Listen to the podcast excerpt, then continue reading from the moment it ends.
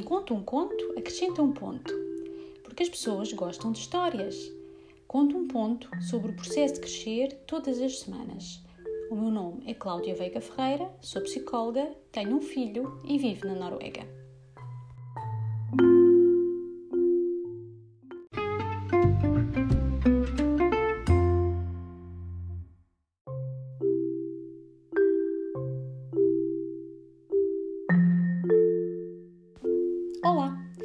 Não existe crescimento sem mudança.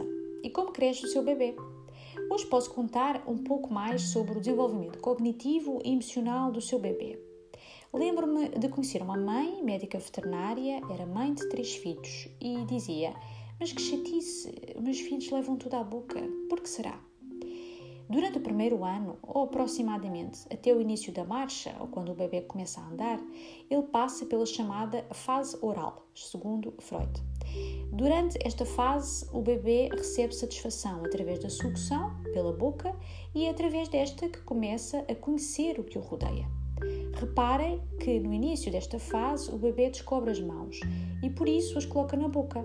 Isto é normal e significa que deseja conhecer-se, quer conhecer as partes do seu corpo.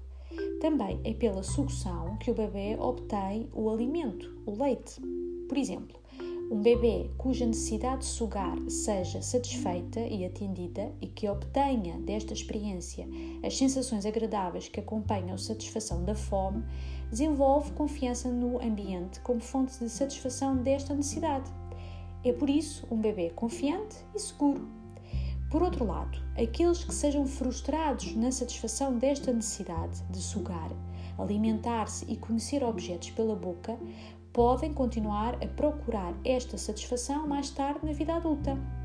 Por exemplo, Freud postularia que fumar, comer excessivamente e roer as unhas podem ser comportamentos cujas origens devem ser encontradas nesta fase inicial de gratificação.